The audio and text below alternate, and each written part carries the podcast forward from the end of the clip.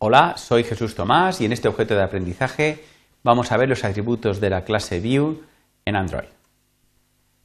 Eh, los objetivos que vamos a cubrir van a ser resaltar la importancia de la clase View como raíz de la jerarquía de vistas en Android.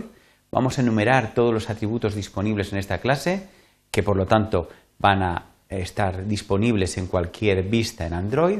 Vamos a descubrir, a describir el uso de estos atributos y eh, vamos a hacer una clasificación pues en función de tres criterios. Vamos a ver los atributos que permiten posicionar la vista dentro del layout, eh, los que permiten modificar el comportamiento de la vista y los que definen su aspecto visual.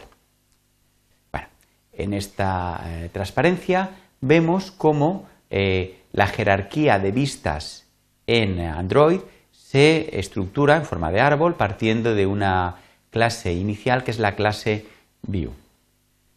Eh, los diferentes tipos de vista como text view, buttons, etcétera, van a ser, eh, digamos, descendientes de esta primera clase y por lo tanto vamos a heredar todos sus atributos.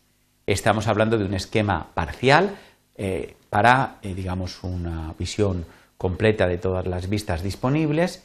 Recomendamos, pues, visitar el link que aparece en la parte inferior donde se muestran las vistas y también sus diferentes atributos. Muy bien, vamos a empezar ya a enumerar estos atributos que tiene la clase View. Vamos a empezar por aquellos que permiten posicionar esta vista dentro del layout donde eh, se encuentra situada. Los más importantes y obligatorios en toda vista son los atributos layout width y layout height, que definen el ancho y el alto de la vista. Eh, podemos indicar un valor eh, concreto, por ejemplo 200 píxeles, aunque lo más habitual es utilizar uno de estos dos valores. Draw Content nos ajusta al tamaño del contenido, por ejemplo, en función del texto introducido se va a intentar ajustar a un ancho que permita representarlo, o Fill Parent, que va a intentar ajustar, digamos, eh, este ancho o este alto al máximo posible según el layout donde eh, nos encontremos. A partir de la versión del API 8 le han cambiado el nombre a este atributo, a este valor del atributo, mejor dicho, y ahora se llama Match Parent. Pero bueno, podemos seguir utilizando el valor anterior, fill parent, ¿vale? porque todavía, eh, digamos, es posible. Eh, también podemos establecer eh, lo que es el margen de mi vista con respecto al layout utilizando layout margin. con este atributo se indicaría tanto en la parte inferior como izquierda, como derecha como superior. Pero también podemos indicar estos valores de forma individual si queremos un margen distinto en cada una de estas cuatro partes. Eh, con Layout Gravity vamos a poder centrar nuestra vista dentro del layout donde se encuentra. Vamos a tener nueve valores diferentes según lo queramos, pues arriba a la izquierda, arriba en el centro, arriba a la derecha, ¿vale? en el centro a la izquierda, totalmente centrado, en fin, estos nueve posibles valores donde podemos centrar eh, una vista. Y finalmente la Layout Wave que eh, de alguna manera eh, va a tener un significado diferente según cuál es mi contenedor. En el caso de estar dentro de un lineal layout, que es lo más habitual, eh, va el, su significado va a ser el siguiente. Va a intentar colocar todos los elementos de forma lineal, uno al lado del otro, y el resto que le quede de espacio lo va a asignar a todos los elementos introducidos según el peso que le hayamos asignado individualmente a cada vista. Si le hemos asignado un mismo peso a todos los elementos, conseguiremos que este espacio restante se reparta de forma equitativa entre todas las vistas. Si alguno tiene peso 2 y el resto tiene peso 1, pues justo el que tiene peso 2 va a tener el doble, digamos, de, espacio que el resto. Muy bien, pues eh, a continuación vemos los atributos para definir el comportamiento de las vistas. El más importante es el atributo ID, que es un identificador que nos va a permitir identificar esta vista desde otras partes del diseño XML o incluso desde el código en Java. Lo más habitual es indicar un identificador nuevo, para eso utilizamos arroba más id, más quiere decir que creemos un nuevo identificador y a continuación barra y el nombre del identificador que queremos crear. Para hacer referencia a este identificador no hará falta ya utilizar el carácter más, solo cuando es creado. Eh, también podemos utilizar identificadores ya creados en el sistema. Por ejemplo, Android 2.id Tabs, que, eh, por ejemplo, este en concreto será descrito, será utilizado en el diseño de un tab host. Eh, otro, digamos, parámetro interesante es tag, que es un string que puede ser utilizado con cualquier fin según decida el programador. Es una información adicional que yo adjunto a la vista. Content Description permite describir el contenido de la vista. Clicable indica si la vista va a poder reaccionar ante eventos de tipo onClick. Y a partir de la versión 1.6 también tenemos el atributo onClick, en el cual podemos indicar el nombre de un método que será ejecutado en el momento que se produzca el evento onClick.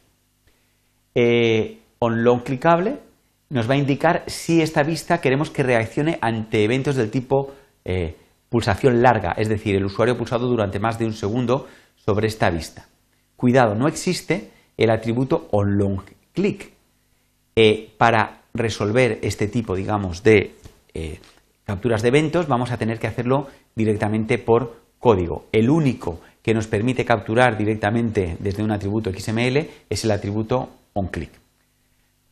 Vamos a ver unos relacionados con lo que es el foco, una serie de atributos. El foco, de alguna manera, cuando estamos introduciendo datos en un formulario, es aquel elemento del formulario que en este momento está utilizando el usuario. Pues un botón, una entrada de texto, un checkbox, etc.